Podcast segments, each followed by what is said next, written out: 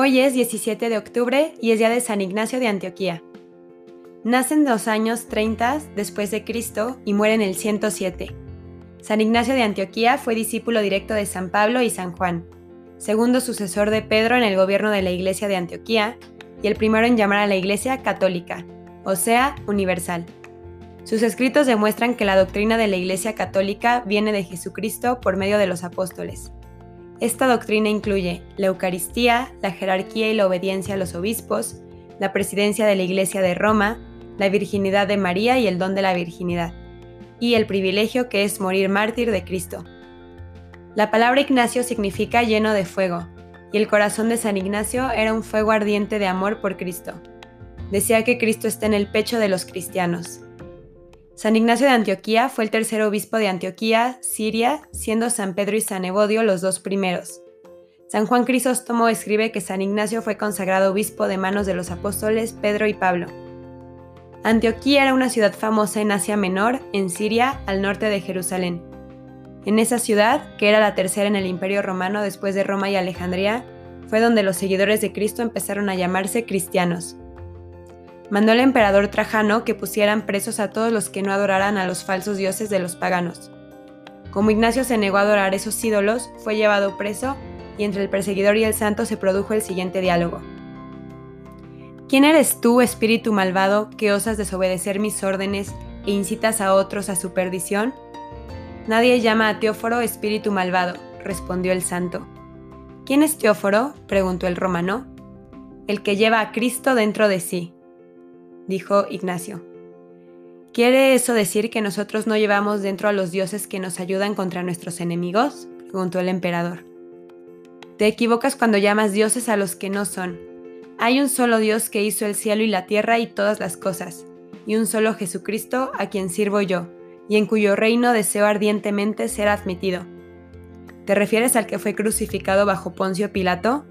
Sí, aquel que con su muerte crucificó el pecado y a su autor y que proclamó que toda malicia diabólica ha de ser hollada por quienes lo llevan en el corazón. ¿Entonces tú llevas a Cristo dentro de ti? Sí. San Ignacio rezó por la iglesia, la encomendó con lágrimas a Dios y con gusto se sometió a los soldados para ser encadenado y llevado a Roma. Encadenado fue llevado preso en un barco desde Antioquía hasta Roma en un largo y penosísimo viaje, durante el cual el santo escribió siete cartas que se han hecho famosas. Iban dirigidas a las iglesias de Asia Menor.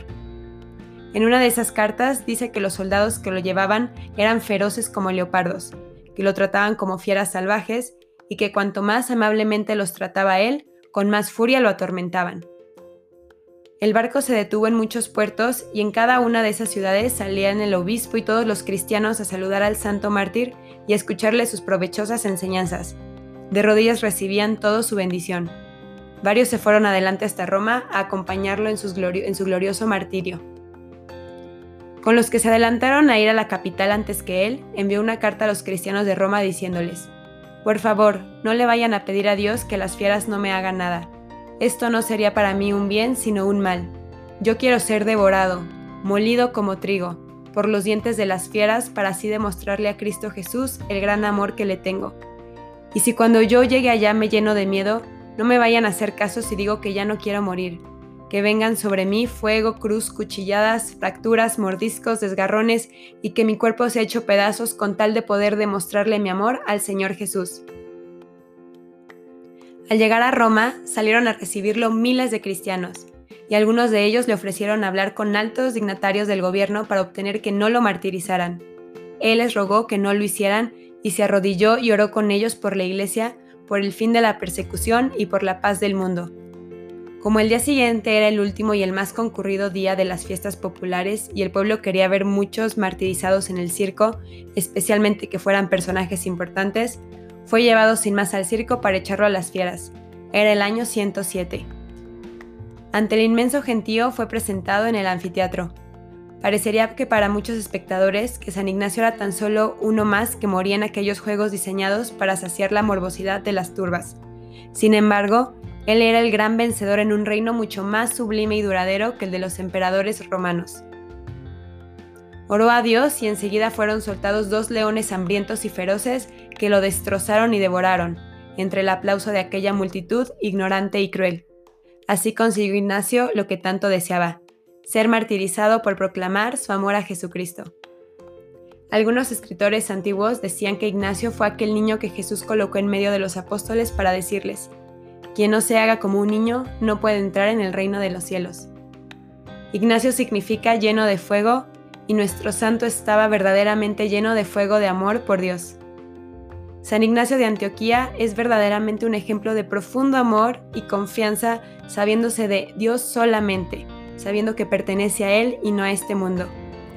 Y como dice San Pablo a los romanos, ¿quién nos separará del amor de Cristo? ¿Acaso las pruebas, la aflicción, la persecución, el hambre, la falta de todo, los peligros o la espada?